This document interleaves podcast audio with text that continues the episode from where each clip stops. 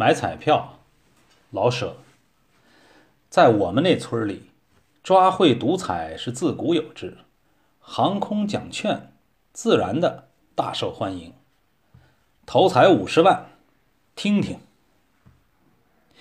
二姐发起了几股合作，首先拿出大洋二角，我自己先算了一卦，上几，于是拿了四角，和二姐算计了好大半天，原来还短着九元四才够买一张的。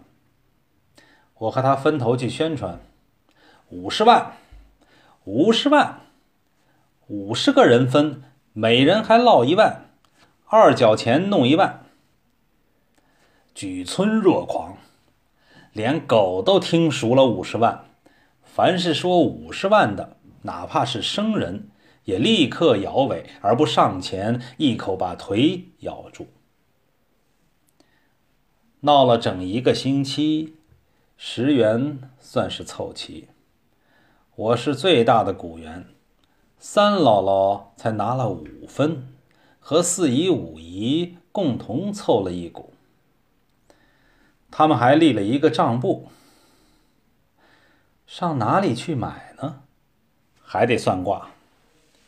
二姐不信任我的诸葛金钱客，花了五大枚，请王瞎子占了个马前神客，立东北。城里有四家代售处。历城记在城之东北，决议到历城记去买。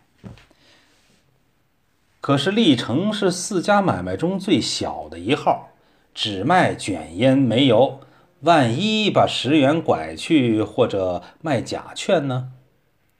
又送了王瞎子五大枚，重新另战。西北也行，他说不但是行。他细掐过手指，还比东北好呢。西北是横祥记大买卖，二姐出阁时的缎子红被还是那儿买的呢。谁去买，又是个问题。按说我是头号股员，我应当跑一趟。可是我是属牛的，今年是鸡年，总得找属鸡的，还得是男性。女性丧气，只有李家小三儿是鸡年生的。平日那些属鸡的，好像都变了，找不着一个。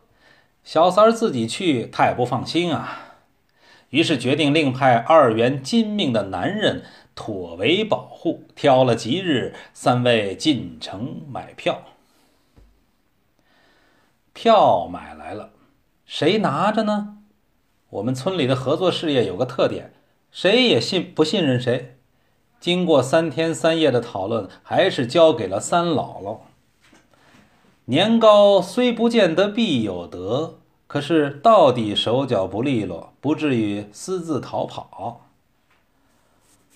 直到开奖那天，大家谁也没睡好觉。以我自己说，得了头彩，那能不是我们得吗？就分两万。这两万怎么花？买处小房好，房的地点、样式怎么布置？想了半夜，不不买房子，还是做买卖好。于是店铺的地点、形式、种类，怎么赚钱？赚了钱以后怎么发展？又是半夜。天上的星星，河边的水泡，都看着像洋钱。清晨的鸟鸣，夜半的虫声，都说着五十万。偶尔睡着，手按在胸上，梦见一堆现洋压在身上，连气也出不得。特意买了一副骨牌，为的是随时打卦，打了坏卦不算，另打。于是打的都是好卦，这财是发准了。开奖了，报上登出前五彩，没有我们熟悉的那一号。房子铺子随着汗全走了，等六彩七彩吧。头五奖没有，难道还不中个小六彩？又算了一卦，上级六彩是五百，弄几块做件下部大衫也不坏。于是，一边等着六彩七彩的揭露，一边重读前五彩的号数，替得奖的人们想着怎么花用的方法，未免有些限度。所以想着想着，便想到得奖人的乐极生悲，也许被钱烧死，自己没得也好，自然自己得奖也不见得就烧死。无论怎说，心中有点发堵。六彩七彩也登出来了，还是没咱们的事儿。